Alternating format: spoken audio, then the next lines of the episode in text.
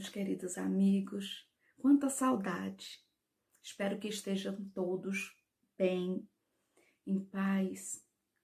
E as nossas terças-feiras não são mais as mesmas. Mas por enquanto, porque tudo passa. Tenhamos fé e bom ânimo, que tudo há de passar. Muito em breve estaremos de volta à nossa casa. Mas enquanto isso, a gente dá continuidade aos nossos estudos. Vamos continuar no capítulo 5 do Evangelho segundo o Espiritismo, Bem-aventurados os aflitos. Hoje falaremos do item 21, perda de pessoas amadas, mortes prematuras. Falar da morte é um tema muito delicado, é algo muito delicado. Porque sabemos que é um processo natural. Todos vamos morrer um dia ou vamos perder um ente querido. Mas ninguém quer. Ninguém quer morrer. Mas é necessário para a nossa evolução essa passagem para o mundo, para o retorno à nossa pátria espiritual. Mas devemos deixar de ver a morte como algo sombrio, como algo tão ruim, como uma coisa ruim. Devemos compreender que a morte é a liberdade para o espírito. E isso, a nossa doutrina, tão esclarecedora e tão consoladora, nos traz de forma muito clara que a morte não é o fim, é apenas uma vírgula na nossa continuidade da evolução do espírito. Temos que ter também a concepção de que a morte é apenas uma separação temporária não é o fim, é uma separação temporária. A perda de entes queridos não é fácil. Perder um pai, uma mãe, um filho, realmente é situação de grande dor. Mas se tivermos a concepção de que essa separação é temporária, de que a morte não existe, estaremos mais reconfortados, estaremos mais fortalecidos para passar por tudo isso. Certa feita, uma família judaica é, perdeu seu filho prematuramente. Um jovem, aos 19 anos, veio a falecer após uma cirurgia que não foi bem sucedida, ele faleceu. Essa família muito desesperada, muito desesperada, procurando alento, procurando conforto, soube de Chico Xavier.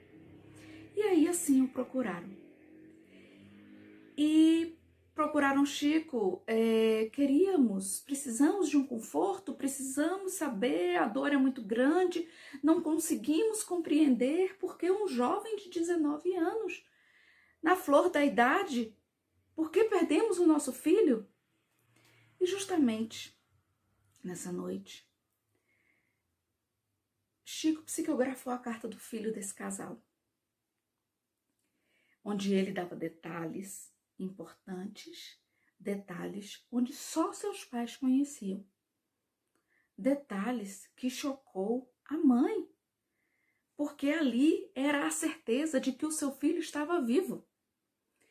E nessa carta, o filho dizia: Mamãe, peça ao papai que não vá ao cemitério todas as noites chorar na minha lápide, porque eu não estou lá. Eu estou com vocês o tempo todo. Mamãe, eu estou na nossa casa. Isso surpreendeu o casal de tal forma, porque aquilo era um segredo que os dois mantinham. Porque tal era o desespero do pai que o pai burlava a segurança do cemitério, achando que no cemitério ia diminuir a dor e iria ao encontro do seu filho. Isso trouxe muito acalento, isso trouxe muito conforto ao coração daqueles pais. A partir daí, começaram a ter a certeza na vida após a morte. A partir daí, começaram, ao invés de murmurar, ao invés de chorar, se alegrar pela vida que ainda continua, se alegrar e fazer preces por aquele ente que nunca os deixou e que apenas se separou temporariamente. que possamos ter a certeza no porvir, que possamos ter a fé de que a vida continua. Meus queridos, a saudade é muito grande. Eu espero, mais uma vez, que todos estejam muito bem e que possamos ter fé para passarmos por todas essas tribulações. Que Jesus nos abençoe e fique conosco hoje e por todo sempre. Que assim seja.